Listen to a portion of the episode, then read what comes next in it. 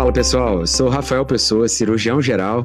E eu sou a Camila Pupi, neurologista, e somos os apresentadores do Cannabicast, um podcast dedicado a discutir de maneira descontraída tudo sobre cannabis medicinal. A cada duas semanas, a gente vai trazer aqui temas dos mais básicos aos mais específicos sobre as principais evidências na área, experiências práticas, diferença entre os canabinoides e outras curiosidades. Acompanhe a gente aqui nas mais diversas plataformas de streaming e confira todos os nossos conteúdos na nossa plataforma, a Connect.life.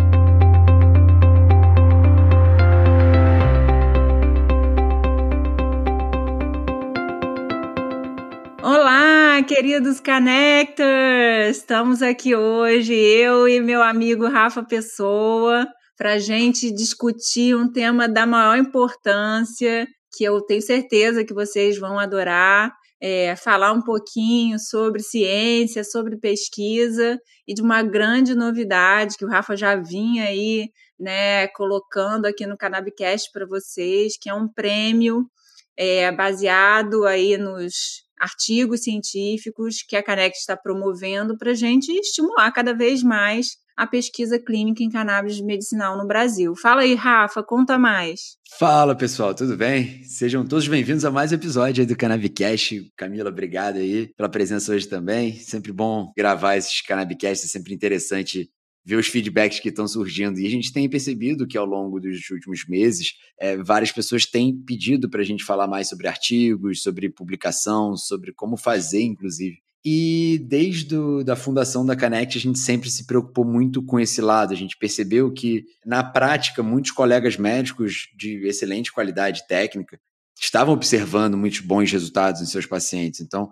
é, tem aquilo que a gente chama do uso compassivo, né, Camila? Daquilo que a gente tem um paciente que está usando diversos medicamentos, não estão surtindo o melhor efeito possível, já está refratário a diversas drogas ou está com muito efeito colateral e tendo uma plausibilidade biológica, né, ou uhum. seja, fazendo sentido do ponto de vista da fisiologia e bioquímica, a gente às vezes senta com o paciente e testa uma nova terapêutica. E essa tem sido a realidade, né, para muitos tratamentos com cannabis. Sem dúvida, mas é, a gente, obviamente, quando usa de maneira compassiva, adjuvante, é, nem sempre a gente tem uma evidência científica robusta, né? E isso a gente precisa criar, né? E tá aí o grande desafio da medicina baseada em canabinoides, né? Da prática do uso dos canabinoides na medicina. E sem dúvida nenhuma, a Canect é uma apoiadora dessa causa, da gente criar, pesquisar e publicar, né, toda essa evidência que a gente vê na prática clínica, para que a gente possa ter mais robustez e mais segurança, né, e mais respaldo na hora de prescrever a cannabis medicinal. Exatamente. Então, como a gente sempre diz, somos todos agentes dessa mudança. Então, todos, assim, todos que eu digo, não só médicos e cirurgiões dentistas que prescrevem, mas os pacientes também. É, todo mundo da indústria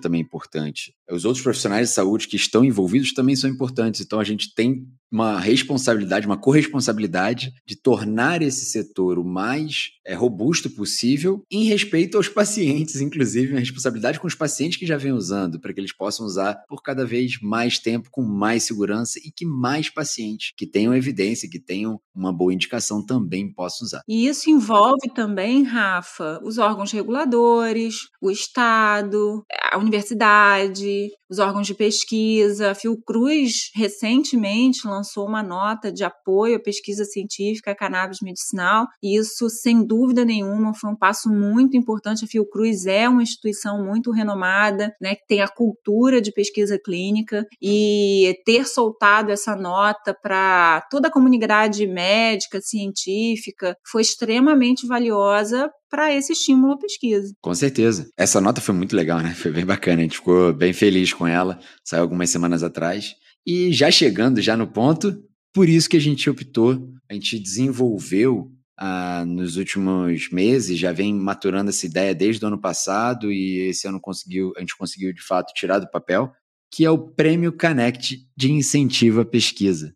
Então a gente está lançando aí em primeira mão para vocês hoje é, nessa data de lançamento para mostrar. E já tem um webinar também que vai sair hoje à noite. Já fiquem atentos. Ou seja, se você estiver assistindo em outro dia também, ele já foi liberado. Que a gente fala mais um pouco sobre isso. Qual a ideia do prêmio? Incentivar todos os nossos colegas é, seja colegas prescritores, seja colegas não prescritores, sejam pessoas da indústria, a pensarem de forma científica. Então, uma das grandes bases da ciência é você conseguir passar toda a sua experiência e análises de estudo para uma forma, para uma mesma linguagem, para que todo mundo consiga conversar. Uma de coisas mais bacanas da ciência é quando você pega um artigo da Filipinas, da Indonésia, bem feito, e você consegue entender qual foi, e apesar de, né, obviamente vai estar uma linguagem universal, alguma, algo mais para o inglês, alguma coisa assim, mas você consegue todo mundo falar a mesma língua e a partir de um estudo deles, a gente consegue evoluir o nosso estudo, a gente consegue ter mais evidências, a partir do estudo da. É, um exemplo bom, né, da Ana Uni, aquele estudo com Tourette. Pessoas lá na Itália vão se estimular a poder usar nos seus pacientes, lá da Grécia também, é, de Marrocos. Então, isso é uma forma de a gente desenvolver no mundo inteiro um pensamento científico. Eu acho que é importante a gente pontuar aqui, a gente está sempre falando nisso, né, sobre os níveis de evidência e recomendação, sobre aquela pirâmide, né, que a gente utiliza normalmente é, para evidência científica. É, muitas vezes, né, isso na medicina é uma coisa muito comum da gente inicialmente construir uma evidência a partir de relatos, né, de casos clínicos, de relato de caso mesmo. A partir de um relato de caso, a gente vai para uma série de casos. A partir de uma série de casos, a gente começa a pensar em estudos clínicos. A partir de estudos clínicos, a gente vai para meta-análise revisão é, é, sistemática. Então, existe uma construção né, da recomendação e do nível de evidência que a gente costuma seguir, né, que a, a literatura científica, médica usa. Mas, para isso, né, Rafa, a gente precisa começar do começo do início. Precisa. E a gente tem visto na prática clínica é, várias aplicabilidades, benefícios, eficácia da cannabis medicinal em doenças que simplesmente não tinham alternativa e que não tinham tratamento eficaz e que a gente às vezes prescreve para uma coisa, tem um efeito em outra e que ainda ninguém relatou. Então a importância disso para médicos no mundo todo, né, você colocar numa plataforma que está acessível para o mundo todo é importantíssima. Como o Rafa falou, um médico lá da, da Filipina pode ter observado um efeito benéfico da cannabis medicinal numa manifestação clínica, num sintoma de uma determinada doença, e você pesquisando aqui no Brasil com um paciente na sua frente, né, que deseja fazer uma terapia baseada em cannabis ou que você mesmo possa oferecer para o seu paciente, que pode ter uma efetividade, você pode inclusive mostrar para o seu paciente, olha, um médico lá da Filipinas, e ele vai ter a decisão se ele quer ou não fazer essa terapia. É muito interessante. E a gente entender que muitas vezes na medicina, né, na ciência como um todo, foram observações ao acaso que geraram, despertaram interesse por você de fato começar outros estudos. Então, é, a gente sempre fala, estudos observacionais, eles geram hipóteses. E aí, outros estudos intervencionistas, eles confirmam as hipóteses, mas muitas vezes a gente está na prática. Você tem um caso similar desse, né, Camila? Que você estava tratando para uma doença Exatamente. e acabou descobrindo o efeito em outra doença, né? Sim, é, trabalhar em um hospital universitário tem dessas coisas, né, Rafa? Eu, a gente estava prescrevendo cannabis para um paciente com dor neuropática refratária, era uma mielopatia por HTLV, e ele tinha outra manifestação cutânea, e a gente fez a cannabis para tratamento de dor neuropática refratária e ele melhorou da doença cutânea, mas melhorou muito, assim, melhorou assustadoramente. E aí eu entrei em contato com a dermatologista, né, lá do Antônio Pedro, que é o hospital universitário que eu trabalho, e ela também ficou muito assustada, ela percebeu esse efeito. E a gente foi na literatura para ver se tinha algum relato de caso e tinha estudo pré-clínico e tinha um relato de caso. Então é importante a gente Olha. continuar relatando esses casos, né? Porque possivelmente outras pessoas que têm uma doença refratária, que não está conseguindo benefício de tratamento com drogas, né, conservadoras ou com drogas já aprovadas aprovadas para esse fim podem se beneficiar também dessa terapia. É, e esses efeitos, como se fossem para efeitos, né? Não era o objetivo da terapêutica, mas esses achados secundários, eles estimulam eventualmente você usar como finalidade primária. Então a gente tem aqueles grandes artigos em que a insônia nos pacientes com fibromialgia, porque na verdade estava se tratando de fibromialgia e observou melhora do padrão de sono nesses pacientes. Então é um efeito secundário, né? Não era o que estava se observando, mas a partir daí você já começa a ter cada vez mais evidências robustas e que talvez, como um efeito primário, seja possível. Isso a gente vê muito para, por exemplo, doenças metabólicas, é, para hipertensão, para diabetes. A gente vê a melhora do perfil glicêmico dos pacientes, do perfil pressórico dos pacientes que usam cannabis, eles estavam tratando outras patologias. Então, talvez chegue o momento, e talvez já está chegando, de se estudar como, talvez, quem sabe, como uma terapêutica de objetivando o controle melhor da diabetes como uma droga coadjuvante. Mas Rafa, conta aí pra gente melhor como é que vai funcionar esse prêmio. Eu tô aqui ansiosa para ouvir. Esse prêmio é, a gente desenhou com muito carinho. Primeiro de tudo, é, a gente sempre anuncia, o prêmio ele não é exclusivo para médicos e cirurgiões dentistas, não é só para quem prescreve e também não é só para profissionais de saúde. Claro que a metodologia científica clássica é a que vai preponderar, assim, é a que vai imperar nesse é, no, no prêmio Canet. Qual é a ideia? A gente colocou duas categorias. Uma das categorias é, são estudos mais relatos de casos, estudos clínicos, pré-clínicos, que tem que ter como comum a todos eles o sistema endocannabinoide, tá? Então a gente não precisa necessariamente estar falando dos canabinoides, claro que a gente acredita que mais de 90% vai ser isso, mas vamos lá, quem sabe falar dos terpenos, falar de terpenos que é, em outros lugares que tem um efeito similar, e conseguir trazer isso de uma forma mais robusta, é, o exercício físico, outras formas de você ativar o sistema endocannabinoide, falar sobre a curcumina, enfim, tem outras formas que a gente não vai se restringir necessariamente ao uso dos canabinoides. Né? Então, é, o prêmio como um todo vai ser assim. Até da área básica também, né? Como, por exemplo, dosagem dos endocannabinoides, o efeito disso é, no sistema metabólico, endócrino, enfim, tem, né? É um mar de oportunidades e de situações que a gente pode pesquisar. Exatamente, por isso que a gente criou essas duas categorias. Uma delas vai ser para avaliar clinicamente o paciente, então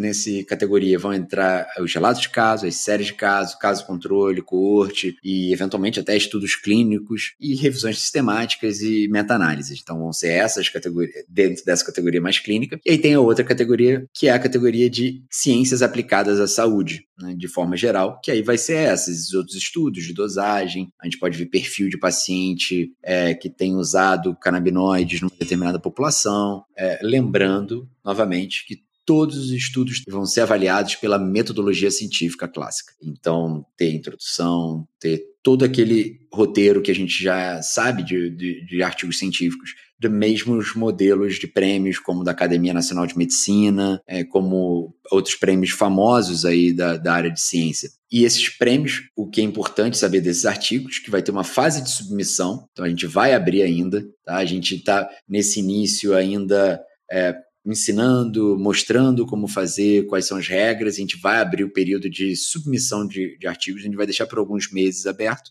E os artigos, eles não precisam ser artigos novos, inéditos, mas eles precisam ser autorais. Precisa ser um artigo em que você é ou o autor, autora, ou o coautor, coautora. Não pode ser um artigo de outro. Vai ser visto o plágio, ah, mas o que a gente chama de autoplágio, né, que é sempre quando você publica duas vezes a mesma coisa, isso não vai ter problema. A, a ideia é participar de um prêmio, você já pode ter publicado esse artigo. A gente só está botando uma data limite dos últimos 24 meses. Então, artigos publicados nos últimos 24 meses serão aceitos ainda, justamente para a gente poder privilegiar os achados mais recentes da literatura. A gente conseguir estimular justamente as pessoas a fazerem mais e mais e mais. E aí, ao longo é, dos, dos últimos meses do ano, a gente também vai ter uma premiação, a gente vai ter uma banca é, composta pelo nosso board médico, composta por jornalistas especializados em revistas científicas, justamente para ver a metodologia. Então, a gente vai ter uma banca muito bacana para poder avaliar com muito carinho. Vão ter duas fases, depois a gente explica um pouquinho melhor. Acho que de início a gente tem que explicar mais como submeter.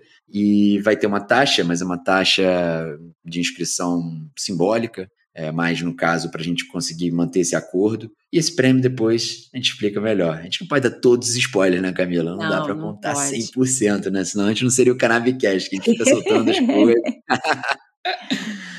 Mas é muito bacana, assim. A ideia é que a gente tenha é, todos os tipos de profissionais envolvidos na indústria estimulados a pensar em ciência. A gente acredita que só exista um caminho, que é ciência, ciência, ciência. Porque Sem daí dúvida. vem a educação, educação, educação. A gente não consegue manter um e ter um crescimento sustentável desse setor se não for com bases sólidas na ciência. Isso vai permitir que mais pacientes sejam tratados ao longo dos anos. E eu comentei na gravação do webinar, né, que vocês vão poder assistir mais tarde, é, sobre as outras formas de estimular a ciência também, né? Obviamente a, a fonte principal de ciência é a publicação científica, mas a gente pode estimular de outras formas, indiretamente, né? Por exemplo, estava comentando com o Rafa que a gente criou uma liga de cannabis na universidade. Você que está aí no sistema universitário, você pode fazer a mesma coisa, né? Eu estou discutindo com o departamento de medicina clínica a criação de uma disciplina específica do sistema endocannabinoide, dos fitocannabinoides. Temos promovido aí várias discussões científicas acerca do tema. Então, óbvio que a publicação, né, gera evidência, então é isso que a gente deseja, mas essa discussão na comunidade de diferentes formas também é muito desejado, né?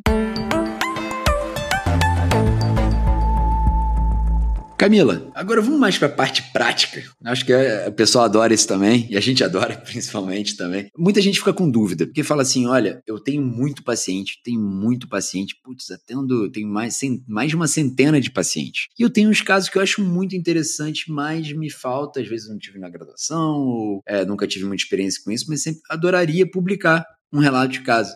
E qual o primeiro passo para fazer isso? O primeiro passo, Rafa, é o seguinte: é você identificar o caso que esteja apto para ser relatado numa é, publicação científica, qual é o interesse né, para a sociedade científica é, para esse caso. Então, assim, geralmente é uma doença rara, né? É, que tem uma terapêutica inovadora né? Tá aí a aplicabilidade de, do, da cannabis medicinal, né? É uma terapeuta, uma terapêutica inovadora que geralmente está aplicada ou uma doença rara nunca antes relatada ou raramente relatada ou uma apresentação atípica de uma doença comum. Então vou dar um exemplo, né? É, esse exemplo que a gente deu é muito bom, né? Eu fiz para dor neuropática que já é, é, naquele caso HTLV, já é uma é, é indicação é, mais bem estudada, né, na dor neuropática, mas o paciente melhorou para outra é, patologia. Então, é situações que a gente observa que o paciente teve uma melhora, né, um efeito positivo, ou de uma manifestação atípica de uma doença comum ou numa doença rara. É isso que são os grandes gatilhos, porque às vezes a gente está diante de um, um quadro que a gente tem muito é, de uma ansiedade, mas às vezes uma ansiedade específica para alguma coisa, ou uma ansiedade super refratária, ou na verdade, uma ansiedade no perfil de um paciente que não teria geralmente isso, e a gente começa a ver que, ok, temos uma apresentação atípica. Será que a gente está di diante de um melhor perfil de melhor respondedor? Porque às vezes acontece isso. Por exemplo, vou falar da ansiedade, muitos artigos mostrando de ansiedade social. Então começou a se entender que para ansiedade social tem uma boa resposta de canabinoide. E será que é só para isso? Entendeu? É justamente para a gente poder afunilar o conhecimento e quanto mais específico for, melhor talvez seja a nossa compreensão daquilo. Toda apresentação atípica é importante, né? Porque a gente não precisa pegar só aquela doença que a gente só vê em hospital universitário, que é raríssima, não, um a cada dúvida. um milhão. Que em hospital universitário a gente vê isso com mais frequência, né? A quantidade de lupus que tinha na FRJ, na, lá na UERJ também, na UFES, é, é, é, muito mais lupus do que tem na sociedade. Ah, mas se você, dúvida. mas não precisa de vezes ser uma doença rara, pode ser simplesmente uma apresentação atípica. E agora, o que a Camila falou que é muito importante é, tem que ser algo relevante, porque isso tem que contribuir, não pode ser é, vou falar que eu vou tratar é um relato de caso, um paciente com hipertensão em que eu usei enalapril e deu certo. Hipertensão primária, né, essencial, leve, que eu usei enalapril, eu não vou precisar mais descrever isso, porque realmente a relevância Já é uma é coisa é estabelecida, né? Digamos assim. Exatamente. Então é muito interessante ter isso em mente. E eu acho que com o tempo, né, Camilo, a gente vai se deparando, o feelingzinho vai sendo gerado, aquele gut feeling, né? Ah, sem de dúvida. você sentir, hum, é, tem a... cheirinho de publicação. É, esse viés científico científico, ele em geral é estimulado né, na universidade, é, mas eu digo sempre para os residentes, meus alunos, que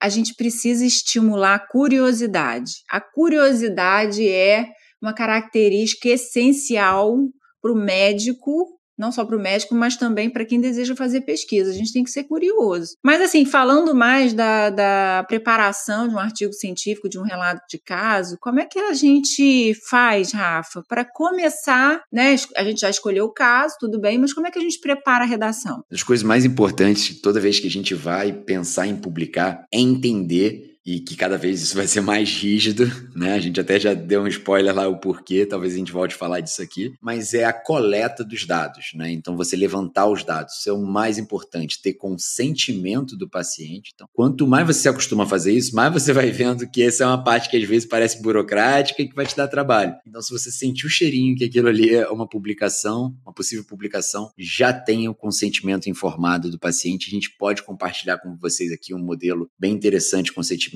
livre esclarecido, é que o paciente vai permitir que os dados dele, as informações dele sejam divulgadas, porque isso é bem importante a gente entender, até por LGPD, mas por ética médica também. A gente não pode sair divulgando, publicando um caso do paciente sem ele saber. Né? É, mesmo que não tenha foto, mesmo que não tenha, é o caso do paciente. Aquela patologia pertence ao paciente, não pertence a nós. Então, esse consentimento é muito importante. Isso que você falou, Rafa, da coleta do, dos dados é de extrema relevância, porque quanto mais detalhado for o seu caso, quanto mais você utilizar parâmetros é, quantitativos, exames laboratoriais, de imagem, qual foi a evolução clínica do paciente, escalas específicas daquele sintoma, mais rico vai ser o seu caso e maior probabilidade de você conseguir convencer, comprovar que aquela eficácia foi de fato efetivo.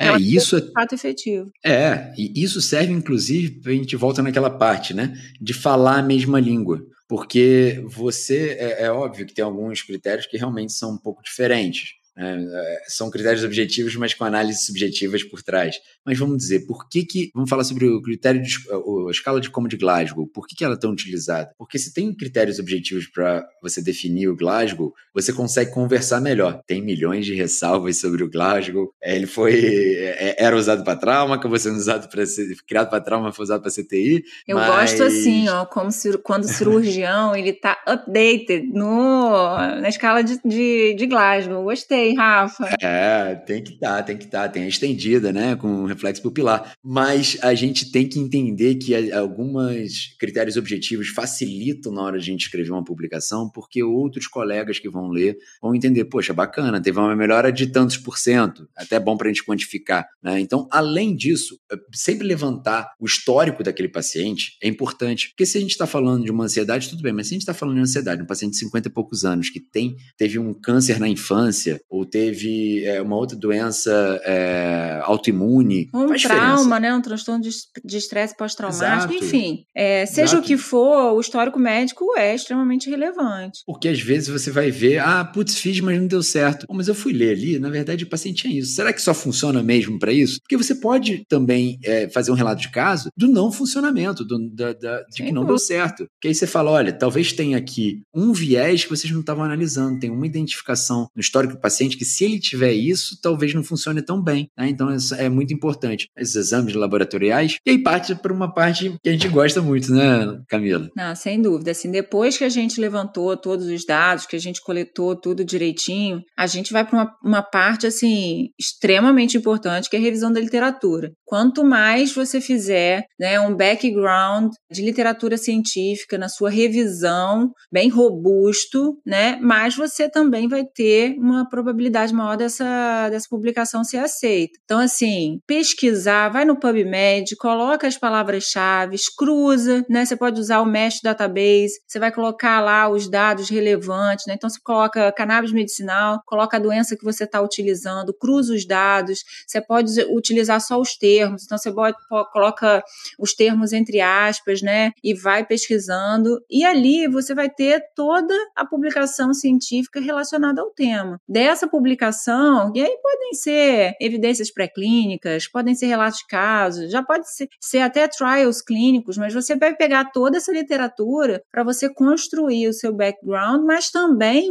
fazer depois a sua discussão, depois que Exatamente. você fizer o seu relato de caso em si. Exatamente, esse embasamento é até para a pessoa que estiver lendo ela conseguir entender, né? Porque você teve um trabalho, assim, não é simples, não é simplesmente você faz em cinco minutos é um relato de caso, não é isso. Você tem que estudar para fazer um relato de caso. É até um ponto de vista crítico, é até uma oportunidade para você rever aquilo. E para quem está lendo é muito interessante, porque ela vai pegar um, um, um embasamento científico interessante para entender seus dados e conseguir até conversar. Depois, quando você começa a ler muito artigo, você começa a entender o que, que o autor estava querendo falar, né? É muito bacana quando você tenta ser empático, gerar uma empatia pelo autor. E você estruturar o seu relato de caso é extremamente importante, né? Você vai colocar um, um título adequado, que esteja claro e objetivo, descrevendo, né, o tratamento como sendo inovador. E aí, quanto mais o título for assim sedutor, melhor, né? Então, o título é uma coisa importante. Às vezes até eu gosto de escrever é o relato de caso de todo. Por último, eu tenho uma inspiração assim para colocar o título, porque é, quando você tem títulos que são sensacionais, é, né? É, quando você vai lá e vai é, ler um artigo científico, né? Quando tem aquela lista de artigos científicos, quando você vê um, um título impactante, sua tendência é clicar ali para ler, né? Isso é verdade. Isso aí você trabalha na, na neurolinguística, isso aí, neuropsicologia. E o Fabrício, né, do, do nosso, que é do board médico também da Connect, ele, vocês vão ver nesse webinar, ele dá uma aula muito bacana sobre isso.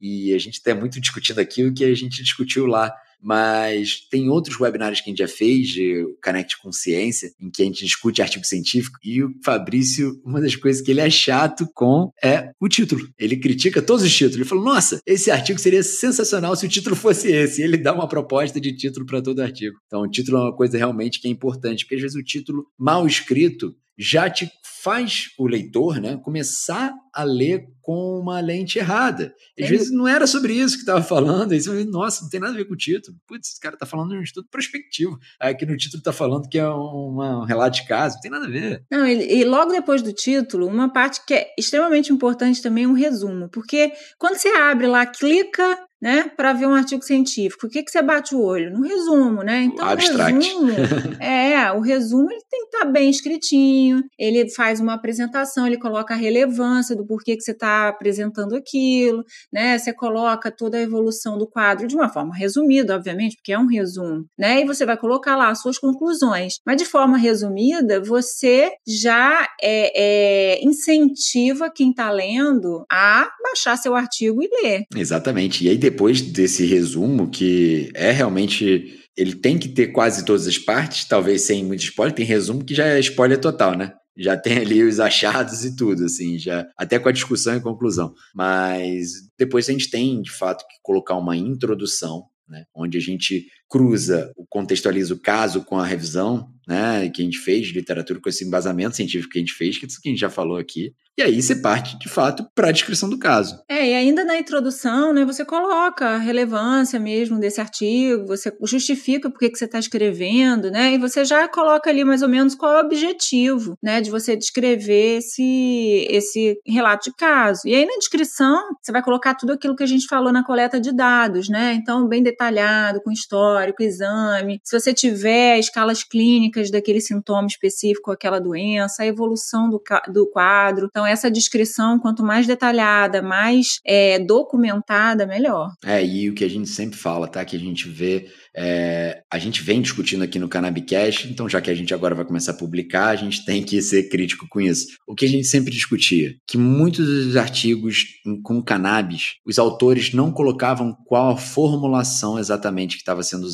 Então, qual é, a proporção de CBD para THC e qual a dose que era utilizada, como foi a titulação. A gente percebe que isso na clínica, no dia a dia, é muito importante, os artigos deixam a desejar nisso. Então, falam que é canabinoide, mas, putz, quem já entende sabe que tem um pouco mais do que só a palavra canabinoide. Quantos por cento? Quantos miligramas? Miligramas de quê? De CBD, do THC, da combinação? Não, e muita gente, quando lê um relato de caso e que vê explícito, de maneira explícita, qual a formulação, como titulou, qual foi a dose total, a gente muitas vezes usa a formulação que o autor usou, né? Já que deu certo, né, para aquele paciente. Não que, obviamente, você vai utilizar um relato de caso como fonte de toda a sua seu conhecimento e a sua maneira de fazer canabinoides. Mas é, quando você explicita isso num relato de caso, é importante para o autor, é, inclusive, criticar. Exato. Então, se, por exemplo, tem um caso específico raro que não tem relato de caso, você vai fazer o primeiro relato de caso e aí depois um um outro colega está lá na Irlanda com um paciente também refratário daquela doença, por que, que ele começaria talvez com outro? Ele vai tentar, vai conversar com o paciente, olha, tem esse relato de caso, eles usaram esse produto, vamos testar usando esse produto. Isso pode ser um, um pontapé inicial bem interessante. E a gente passa para a discussão, né, Camila? Que é, é a parte onde a gente deve, deve ser bem crítico. Isso que as pessoas às vezes confundem. É ser crítico e criticar o próprio resultado, criticar as limitações que talvez aquele é, é, o, a, o do seu quadro tenha tido, né? Então, pô, era um paciente que, apesar de tudo isso, ele teve tomadas irregulares, ou ele também fazia uso é, da cannabis fumada, de uso recreativo, é, ele mudou muitas vezes o produto, enfim, algumas outras limitações é, deixou de acompanhar? É, eu acho que na discussão, o que, que é muito importante da gente é, colocar de maneira bem clara? O que, que se tem na literatura daquela, daquele relato de caso, relacionado ao relato de caso. E aí pode ser estudo pré-clínico, pode ser relacionado à plausibilidade biológica, e você vai colocar as semelhanças e diferenças do que você encontrou na literatura científica. E aqui, na discussão, o autor, ele tem liberdade, digamos assim, entre aspas, tá, poética, de colocar as hipóteses dele, né? É na discussão que você coloca a sua personalidade, o que você entendeu do seu caso é, na discussão. Então, a a gente pode. E aí, como o Rafa falou, né? Logo depois dessa estruturação, você coloca lá embaixo quais foram as limitações. E logo em seguida, obviamente, você vai colocar sua conclusão, e a conclusão é, ela não precisa ser extensa, né? Nem, nem é para ser extensa, porque você já discutiu lá em cima. Então, na conclusão, você vai colocar quais foram as lições aprendidas desse, desse relato de caso, né? Qual, se você cumpriu o seu objetivo, né? E aí eu estou falando também de outras, é, outros modelos de artigo científico, a gente utiliza muito o objetivo objetivo para responder na conclusão. E a gente pode colocar também, obviamente, as limitações, né? Olha, foi um caso único, muitas pesquisas futuras devem ser realizadas para comprovar esse achado. É, e, e assim, é, muitas vezes a gente usa a conclusão para estimular outros colegas, né? É aquele momento que a gente fala, mas mais artigos precisam ser feitos, mais pesquisas precisam ser feitas, porque a gente nunca deve também chegar e falar, ok, agora a gente jogou tem a resposta certa. Pronto, achamos o, a cura milagrosa da, de alguma patologia. Não, falo, é, apesar dos é, resultados muito animadores, é necess, são necessários mais estudos, incentivar, e aí não simplesmente botar esse bordão, mas botar é, que analisem em outros perfis, já dando uma, uma dica para outros colegas. A gente deve, eh, a ciência ela é muito colaborativa. Sem dúvida. Você deve colaborar para que outros colegas façam um estudo. Qual seria a sua vontade de fazer um estudo depois, sabe? Você gostaria de ter feito isso e ter começado com outro formulação ou ter evoluído mais rápido? Ou ter pegado um outro perfil um pouquinho diferente paciente, ou, é, alguma epidemiologia diferente. Então, assim, põe isso como uma sugestão, assim, de possíveis novos é, relatos de casos, ou estudos, ou já temos agora evidência suficiente ou carga científica suficiente para a gente evoluir para outro é, modelo de estudo científico. Isso é uma oportunidade. E aí, outro ponto que logo depois da conclusão você vai ter que construir de uma maneira bem cuidadosa são as referências, né? E aí, para isso, quando você começa a fazer seu levantamento de literatura, é uma dica que eu vou dar é você já usar algum programa gerenciador de referência. Então pode ser o EndNote, pode ser o Mende, é, Mendeley, pode ser o Zotero, eu uso muito o Zotero, mas tem Zotero. vários aí na, na, no mercado que você pode utilizar, inclusive de graça, que depois vai facilitar muito quando você for referenciando no texto, já vai aparecer automático lá embaixo. Então você pode inclusive mudar, editar, que isso não vai sumir de lá. É, e não vai mudar, né? O que dava mais dor de cabeça quando você começa a fazer o 6 vira o 8, você nem percebe. Exatamente. Quando tu vai ver, você está referenciando o 6, é. mas quando você vai ver é o 8, o seu pulou para o 8, aí ficou mais relevante, você lembrou de um artigo que você queria ter colocado lá no início, aí já era. Ou você põe ele como 32, e aí a primeira parágrafo vai ter 1 e 32, ou você realmente reorganiza e dá um trabalheira, nossa dá um trabalho muito grande. Aí depois que você faz isso, você vai ter que escolher qual é a revista que você vai publicar. E aí tem algumas artimanhas, né, para a gente escolher a revista. Óbvio que a gente sempre deseja, né, isso para quem faz academicismo sabe, né, quanto maior o impacto, o fator de impacto fator da revista, melhor, porque ela vai ser mais lida, a revista é mais, né, é, o alcance o é maior, né? alcance né? é maior. Então a gente sempre vai tentar começar pela revista com fator de impacto maior. Mas aí você vai me perguntar, poxa, Camila, mas como é que eu sei dessas revistas? E aí, hoje em dia, Rafa, tem uma infinidade de possibilidades que você pode escolher a sua revista científica. Então, tem alguns links e a gente vai deixar aqui na descrição desse podcast os links que a gente pode colocar. A gente corta o resumo, o título e a gente coloca nesse, nesse link, nesse site, e ele coloca, Rafa, te dá todas as revistas de maior probabilidade de aceitarem seu artigo. Você acredita nisso? Isso é fantástico demais demais, né? Isso economiza um tempo. Absurdo. E não só tempo, como dinheiro também, porque toda submissão tem um custo. É, tem algumas revistas que até não são as maiores, algumas revistas intermediárias menores, elas só cobram se ele for aceito. É, mas a maioria esmagadora cobra simples submissão e não é um valor baixo. Então, você submeter, é. esperar um tempo e ser recusado. Sem dúvida, mas assim, tem revistas é um também. De escrita. Essas revistas que são cobradas, elas em geral são open access, né? Então, nas revistas de maior fator de impacto, que são fechadas, elas nem cobram, mas aí o sarrafo muito alto, né? Então a gente tem que decidir para qual caminho a gente vai seguir. Exatamente.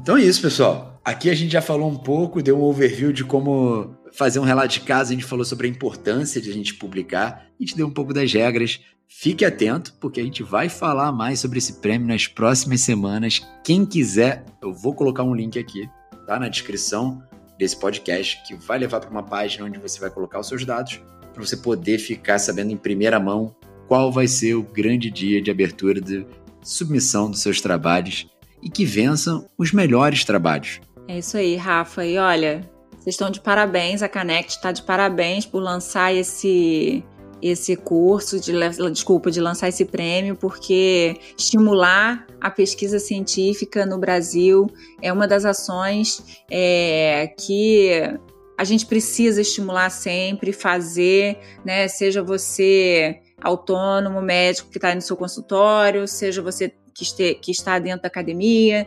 seja você acadêmico que tem interesse científico nessa área. Então, a gente precisa estar sempre estimulando para que a gente tenha um nível científico cada vez maior. E vou dizer aqui, Rafa, o Brasil tem se destacado na produção de ciência nessa área e a gente tem que manter esse nível aqui no nosso país. Exatamente, é nossa responsabilidade manter esse nível. É isso aí, pessoal.